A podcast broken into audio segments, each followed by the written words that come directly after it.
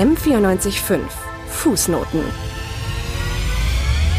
Herzlich willkommen zu Fußnoten, dem politischen Nachrichtenpodcast von M945. Heute sprechen zu euch Max Geiling und Fanny Wuschert.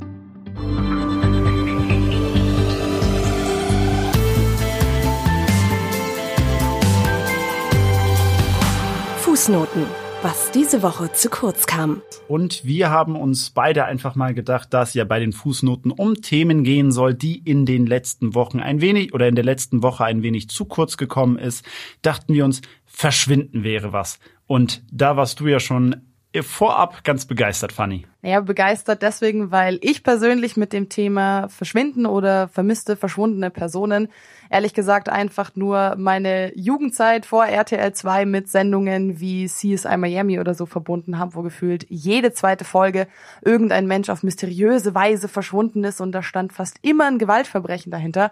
Und ehrlich gesagt bin ich ein bisschen davon ausgegangen, dass es sich auch hauptsächlich darum dreht, wenn es um vermisste Personen geht. Ja, und im Zuge der Recherchen für den Podcast mussten wir beide ja ein bisschen ernüchternd eingestehen, dass es ja letzten Endes dann doch nicht so ist.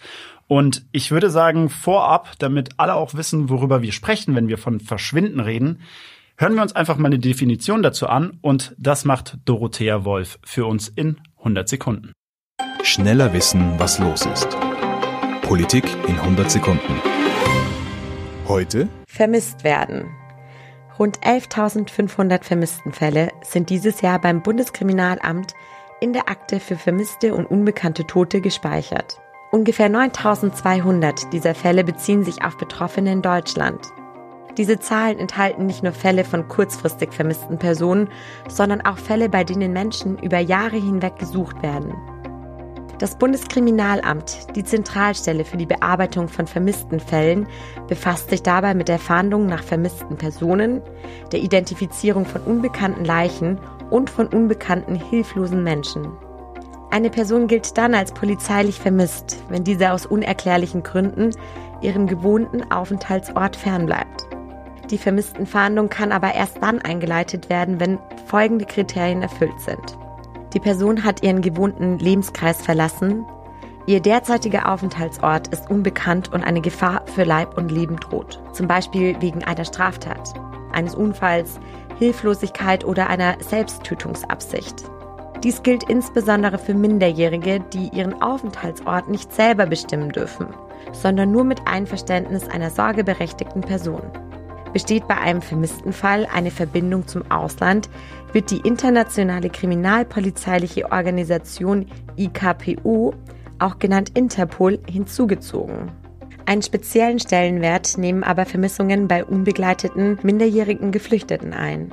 Mehr als die Hälfte der unaufgeklärten vermissten Fällen bei Kindern fällt zusammen mit den sogenannten Ausreißern und Fällen von Sorgerechtsentzug auf diese Gruppe. In Politik in 100 Sekunden haben wir jetzt gerade gehört, dass eine vermisste Person oder der vermissten Status einer Person eigentlich dadurch definiert wird, dass man einfach nicht weiß, wo sich die Person gerade auffällt und es auch keine Begründung dafür gibt, warum man es nicht weiß, sondern die Person ist einfach von der Bildfläche verschwunden.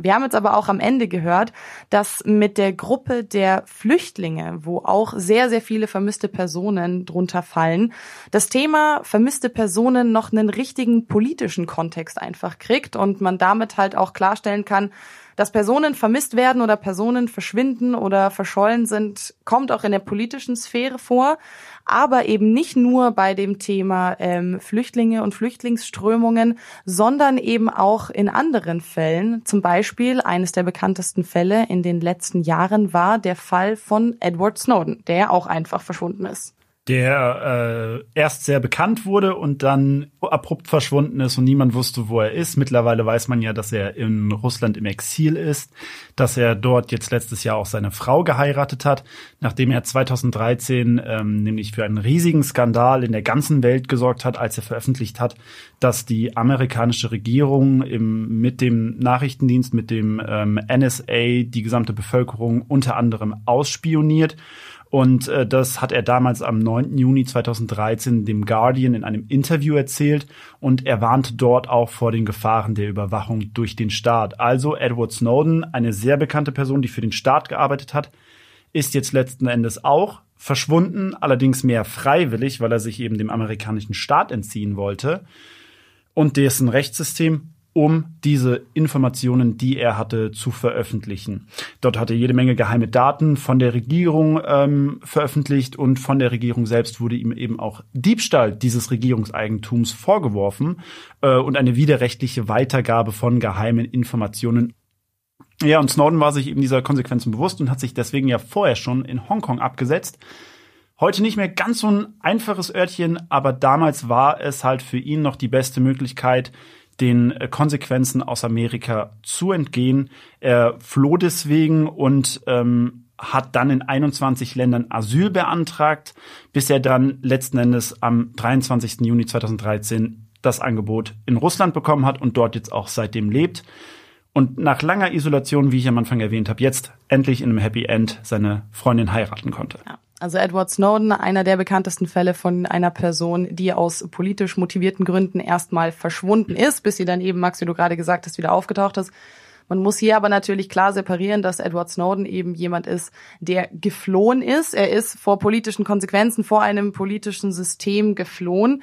Es gibt aber im politischen Kontext, wenn wir von vermissten oder verschollenen Personen reden, auch noch die Kehrseite davon, von nämlich die Seite von Personen, die im politischen Kontext einfach verschwinden. Nicht, weil sie sich jetzt selber gedacht haben, oh verdammt, ähm, ich muss jetzt irgendwie mich selber in Sicherheit bringen, ich bin mir der Konsequenzen bewusst, ich fliehe vor denen. Nein, wir sprechen eben leider auch oft von verschwundenen Menschen im politischen Kontext, die verschwunden werden, so sagen wir es mal so, die Uiguren, das sind eine religiöse Minderheit, die man eben auch in China findet und von denen in den letzten Jahren bestätigterweise sehr, sehr viele Personen verschwunden sind. Die Schätzungen gehen dabei weit auseinander. Es gibt Schätzungen, die gehen von neun Millionen Uiguren aus, aber es gibt auch Berichte in den Medien, in denen nur von einer Million verschwundener Uiguren geredet wird. Die Situation ist also nicht ganz klar. Beispielsweise der Präsident der Uyghur Projects Foundation und des World Uyghur Congress, Dr. Erkin Siddiq, der mittlerweile im US-Exil lebt, der geht sogar so weit ähm, zu behaupten, dass die Anzahl der mittlerweile als tot angenommenen verschwundenen Uiguren in China sogar die Anzahl der im Holocaust verstorbenen Juden übersteigt. Die Uiguren, das weiß man mittlerweile, werden in China hauptsächlich in sogenannte Umerziehungslager gebracht, in denen ihnen ihre ähm, Kultur und ihre Religion quasi aberzogen werden soll. Mittlerweile ist aber ziemlich klar, dass international gesehen gelten diese Lager als scharfe Verstöße gegen die Menschenrechte, weil eben die Umerziehung da halt auch nicht freiwillig stattfindet. Was man dabei aber auch betonen muss, ist, dass von Seiten Chinas das natürlich alles abgestritten wird. Also da wird weder von verschwundenen Personen gesprochen, noch davon, dass da Personen umerzogen werden würden. Das, wie wir hier aber sehen, ist eben ein klarer Fall dafür im politischen Kontext von vermissten Personen, die sich eben nicht freiwillig dafür entscheiden zu fliehen, sondern eben einfach gegen ihren Willen festgehalten werden und vermisst werden. Ich finde das vor allem so ein schönes Beispiel, diese Uiguren jetzt in dem Zusammenhang, weil man daran sieht, wenn Edward Snowden damals nicht geflohen wäre vor den Konsequenzen der amerikanischen Regierung, dann hätte er vielleicht ähnlich enden können oder eben ein ähnliches Schicksal erleiden können. Und deswegen finde ich, sind die Uiguren und Edward Snowden nicht direkt in einen Zusammenhang zu bringen, aber doch schon sehr naheliegend beieinander. Ja, sie zeigen auf jeden Fall quasi zwei Seiten einer Medaille. Jetzt sind wir aber ja mit dem Thema der Uiguren und äh, Edward Snowdens Flucht gefühlt einmal um den Globus ja schon sehr in sehr globale Sphären abgedriftet. Wir haben uns aber auch die Frage gestellt, um mal ein bisschen in den kleineren, lokaleren Kontext zu kommen. Wie sieht's denn in Deutschland, genauer gesagt, wie sieht's denn in München mit dem Thema vermisste Person aus? Und genau zu diesem diesem Thema haben wir mit dem Pressesprecher der Münchner Polizei, Ralf Kessle, gesprochen. Der war, bevor er in die Pressearbeit umgestiegen ist, viele Jahre auch Einsatzführer bei der Münchner Einsatzhundertschaft und hat da auch schon häufig bei vermissten Suchen mitgewirkt und hat da auch äh, immer mal wieder bei der Suche nach Vermissten mitgewirkt. Und wir wollten erstmal von ihm wissen, was bedeutete das in Bezug auf München, immer mal wieder bei vermissten Suchen beteiligt zu sein? Mm, naja, also man muss dazu sagen, wir haben ja in München eine Vielzahl von, von äh, Vermisstenanzeigen jedes Jahr. Also jährlich erreichen uns 2000 bis 2500 Vermisstenanzeigen. Mm. so die, die krassen Fälle, dass jemand jetzt aufgrund von einer Straftat verschwunden ist, sprich ein, vielleicht ein Tötungsdelikt oder eine Entführung, das bewegt sich in dem Zusammenhang im Promillebereich. Das sind vielleicht ein bis zwei Fälle jedes Jahr. Ein viel, eine Vielzahl von den äh, Fällen betrifft Leute, die äh, aufgrund von Erkrankung oder psychischen Problemen verschwunden sind ähm, und eben dann nicht mehr in ihr gewohntes Lebensumfeld zurückfinden. Es gibt also verschiedene Gründe, die dahinter stecken, warum eine Person verschwindet bzw. vermisst wird. Aber was genau muss denn jetzt passieren, damit eine Person auch für die Polizei als vermisst gilt? Denn das ist ja jetzt in meinem Kontext und für dem Kontext für die Polizei vermutlich ein bisschen anders.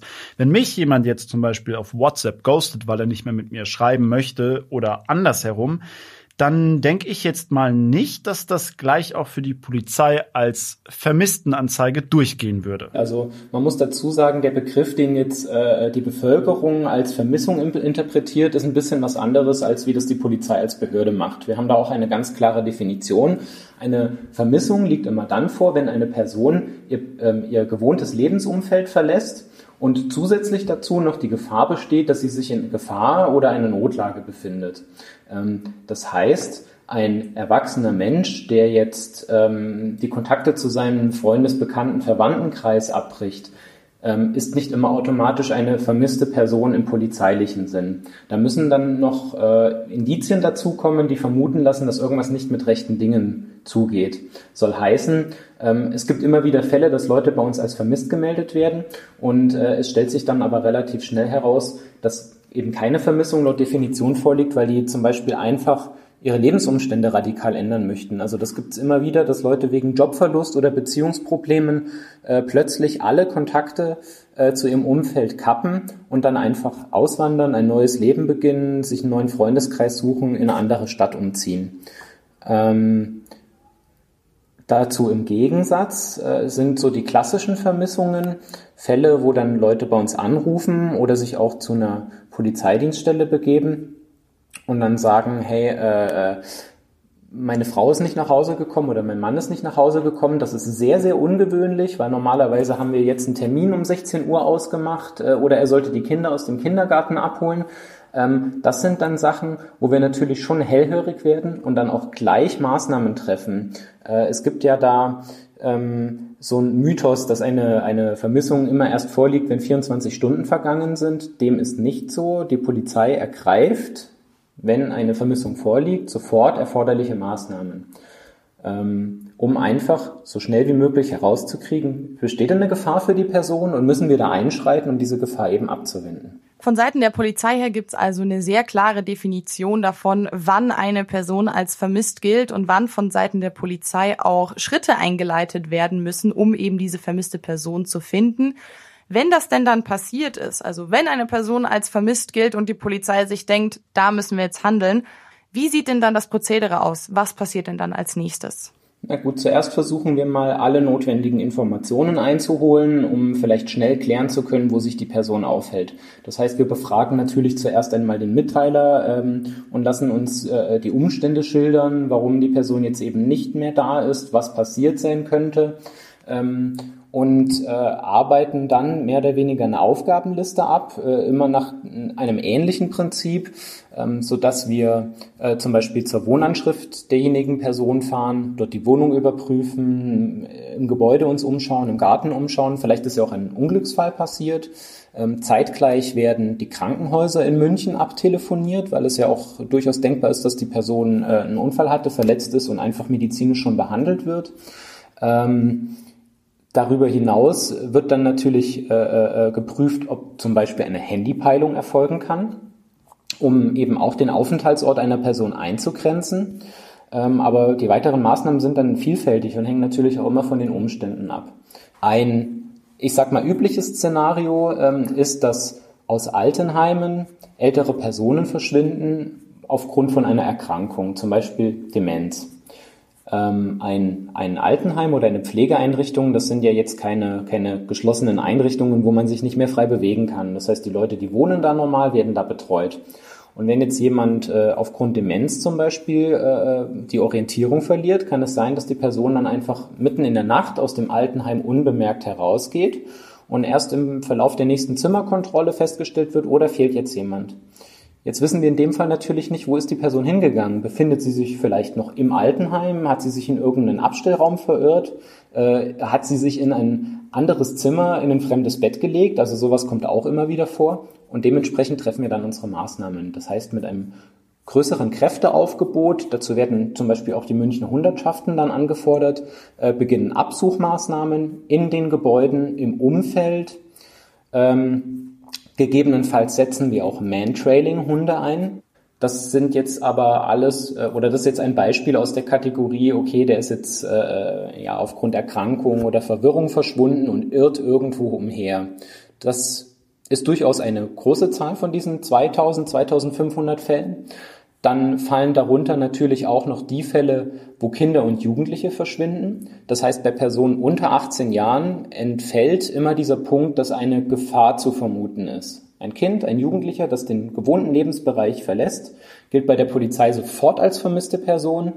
Ähm, und da treffen wir dann auch unmittelbar die die notwendigen Maßnahmen. Da stellt sich dann auch oft heraus, dass, dass, die, dass die Kids vielleicht einfach nur bei Freunden äh, äh, nach der Schule zum, zum Spielen rübergegangen sind oder, oder gehen noch eine Runde Fußball spielen oder sowas in der Richtung und haben sich einfach bei den Eltern nicht abgemeldet. Aber auch da kann natürlich auch immer etwas Schlimmeres dahinter stecken und das ist auch unser Maßstab. Also wir sind immer auf das Schlimmste gefasst und freuen uns dann, wenn es, wenn die Personen wieder auftauchen und ähm, eben äh, ohne weiteren Konsequenzen sich die Sachen aufklären. Okay, und wie hoch ist jetzt die Aufklärungsrate bei solchen Fällen bei der Polizei München selbst? Also eine genaue Zahl liegt mir da nicht vor, aber die ist doch sehr, sehr hoch, weil wir einfach ähm, eine Vielzahl an an Werkzeugen zur Hand haben, um eben dann erfolgreich die Personen wieder zu finden. Zum Beispiel wird auch jeder Vermisste zur Fahndung ausgeschrieben. Das heißt, wenn dann ähm, früher oder später einfach mal jemand einer Kontrolle unterzogen wird und äh, die Polizisten, das kann auch irgendwo anders in Deutschland oder im EU-Ausland sein, die äh, überprüfen dann die Personalien, bekommen sie eben dann eine Meldung, dass die von der Polizei in München gesucht wird und dann können die Personen auch zurückgeführt werden. Ähm, was sich auch sehr äh, als gewinnbringend für uns herausgestellt hat, sind Öffentlichkeitsfahndungen.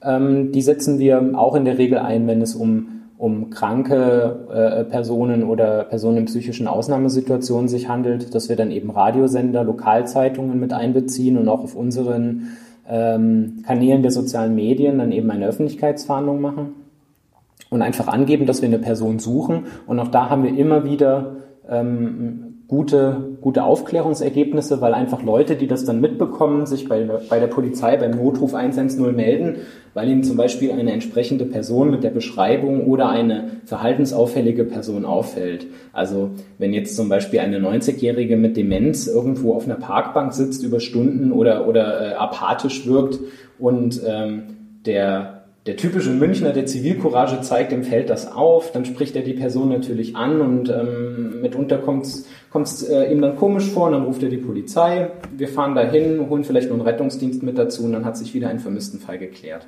Social Media ist ja in allen Lebensbereichen eigentlich in den letzten Jahren für uns sehr, sehr in den Vordergrund gerückt. Wie sieht's denn bei der Vermisstensuche mit Social Media aus? Hilft das bei der Aufklärungsrate? Kann man mit Hilfe von Posts auf Twitter, Facebook, was weiß ich, auch nach Vermissten suchen? Sehr gut. Es ist ähm, unmittelbar. Wir erreichen dadurch sehr schnell viele, viele Menschen. Also, um Ihnen mal ein Beispiel zu nennen, ähm, wir haben im, im Monat bestimmt drei, vier vermissten Fälle, die wir dann auch über Social Media ausspielen, weil dann einfach unsere Ermittlungsansätze ähm, sich erschöpfen und dadurch multiplizieren wir natürlich einfach die Anzahl der Augen, die nach der Person suchen, um ein Vielfaches. Also wir haben dann mit so einem Facebook, Twitter und Instagram-Post eine Reichweite im sechsstelligen Bereich. Und ähm, selbst wenn nur ein Bruchteil von den Personen dann einfach, äh, wenn es da einfach Klick macht, wenn sie dann die gesuchte Person sehen, dann erhöht das unheimlich unsere Chancen, die dann unversehrt wieder aufzufinden. Wir haben jetzt ganz viele Beispiele darüber gehört, wie Menschen unabsichtlich verschwinden. Wie kommt es denn jetzt zu dem Gegenteil davon, also zum absichtlichen Verschwinden? Was genau ist das? Ja, gut, bewusstes Verschwinden. Ich habe es ja am Anfang schon mal angerissen. Also wenn jetzt ein Erwachsener äh, Probleme hat oder in seinem, in seinem Umfeld Job verloren, Partner verloren oder er sagt einfach, ich habe Midlife Crisis, ich möchte jetzt mein komplettes Leben auf den Kopf stellen, ähm, dann ist ihm das ja erlaubt. Ähm, es gibt auch nichts, dass dann die Polizei sagt, äh, äh wir behindern dich jetzt daran. Das ist ja von jedem das gute Recht. Ähm, und dass diejenigen Personen dann vielleicht auch bewusst ihrem Umfeld darüber äh, keinerlei Informationen zukommen lassen, sondern einfach von heute auf morgen alle alle äh, äh, geknüpften Bande ähm, cutten und, und verschwinden. Das kommt hin und wieder vor. Äh, das Problem, was dabei entsteht, ist, dass dann natürlich die Person fehlt, die wird vermisst und dann wird bei der Polizei mitunter eine Anzeige erstattet und wir gehen dem natürlich nach, weil wir ja auch nicht ausschließen können, da ist vielleicht was Schlimmes passiert. Das war Ralf Kessler, Sprecher von der Münchner Polizei, mit dem wir darüber gesprochen haben, wie so das polizeiliche Prozedere aussieht, wenn Menschen als vermisst gelten. Wir haben jetzt hier gehört, es gab viele Beispiele darüber, wie Menschen ähm, unabsichtlich verschwinden quasi, wenn sie eben zum Beispiel dement sind und einfach nicht mehr nach Hause finden. Als letztes wollten wir ja auch von ihm wissen, wie es denn mit absichtlichem Verschwinden aussieht. Da hat er ja das Beispiel genannt mit Personen, die einfach ihren sozialen Kreis ändern möchten und dann einfach sang- und klanglos verschwinden. Es gibt da aber auch noch andere Fälle an Personen, die einfach sang- und klanglos verschwinden und zwar nicht unbedingt nur mit der Absicht, sich selber aus ihrem eigentlichen sozialen Kreis irgendwie rauszuziehen. Ja, dafür habe ich mir jemand ganz speziellen rausgesucht, nämlich Jan Marsalek. Jeder, der den jetzt erstmal nicht kennt, ist nicht so schlimm, aber er ist ein Österreicher und gilt als Drahtzieher hinter dem mutmaßlichen Finanzbetrug der Wirecard AG. Jedem, der, dem das jetzt erstmal nichts sagt, das ist ähm, ein Fall gewesen, in dem der Wirecard AG, einer Münchner Firma, viel mehr Zahlen und viel mehr Finanzmittel zugeschrieben wurden, als sie eigentlich hatten. Als das Ganze dann aufgeflogen ist, ist Jan Marsalek nämlich ins Ausland geflohen, um eben den rechtlichen Konsequenzen des deutschen Staates zu entgehen. Der ehemalige Manager wird jetzt seit Ende Juni per internationalem Haftbefehl gesucht und diesem entzieht er sich eben gerade. Das BKA hat die Bevölkerung auch dazu aufgerufen, ähm, Hinweise einzureichen, sofern sie denn irgendwas gesehen, gehört oder ähnliches haben. Ganz wichtig jetzt dabei ist, Jan Marsalek gilt als verschwundene Person, aber die Tatsache, dass er verschwunden im Prinzip auf Flucht gerade ist, ist für ihn selbst keine Straftat, da die Flucht als solches nicht strafbar ist. Lediglich den Entzug von all den Straftaten, die er davor begangen hat, das ist das, was letzten Endes für ihn äh, strafbar ist und eben die ganze Tat dahinter, dass er der Wirecard AG ganz viele Finanzmittel zugeschrieben hat, die sie eigentlich gar nicht hatten. Und damit ist Marsalek ein Beispiel einer verschwundenen Person, die sich den rechtlichen Konsequenzen des deutschen Staates entzieht und jetzt gerade gefunden werden muss, damit man eben seine rechtmäßige Strafe über ihn verhängen werden kann. Mit Jan Marstelik haben wir jetzt gerade noch mal ein sehr schönes anschauliches Beispiel dafür gehört, dass das Thema vermisste Personen wahnsinnig variant und ziemlich ziemlich schwer zu greifen ist. Es gibt unglaublich viele Gründe oder Voraussetzungen oder Ursachen dafür, dass Personen zu vermissten Personen werden.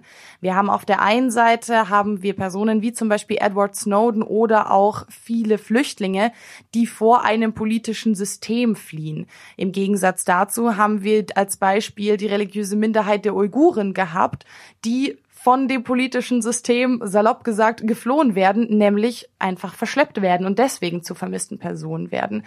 Wieder ganz anders sind dann wieder die Fälle, wie zum Beispiel eben von Jan Marsalek, der einfach vor seiner vorausstehenden Haftstrafe fliehen möchte, oder wie wir es vom Münchner Polizeisprecher Ralf Kästle gehört haben, die Fälle von vermissten Personen, in denen es einfach zum Beispiel um demente Personen geht, die ihren Weg einfach nicht mehr nach Hause finden. Ein Fazit, das man auf jeden Fall daraus schließen kann, was ich vor allen Dingen jetzt auch für mich mitnehmen kann, ist, das Thema vermisste Personen ist sehr viel größer und umfangreicher, als man es sich oft denkt. Es hat sehr, sehr wenig mit den bekannten CSI-Folgen zu tun, in denen immer ein Gewaltverbrechen dahinter steht im Sinne von Mord oder Entführung. Es gehört viel mehr dazu. Es sind viel kleinere, größere Ursachen, Motivationen, die da dahinter stehen. Und es passiert sehr viel mehr in unserem Umfeld, als wir uns vielleicht bewusst sind. Ja, und an dieser Stelle bleibt uns eigentlich nur noch übrig, uns erstmal bei euch zu bedanken fürs Zuhören. Außerdem würde ich ganz gerne noch die redaktionell Beteiligten nennen. Das waren unter anderem Sebastian Schmidt, Pamela Chumba und Dorothea Wolf. Die Sendeleitung für diesen Podcast für die zehnte Episode von Fußnoten hatte Bruni Waldmann. Und Redaktionsschluss war Funny Uhrenvergleich, der 30.08.2020, 15 Uhr. Ja, dem stimme ich zu. Die Moderation, das waren heute wir, Max Geiling und Fanny Buschert. Wir bedanken uns fürs Zuhören und wir freuen uns schon auf die nächste Folge der Fußnoten mit euch.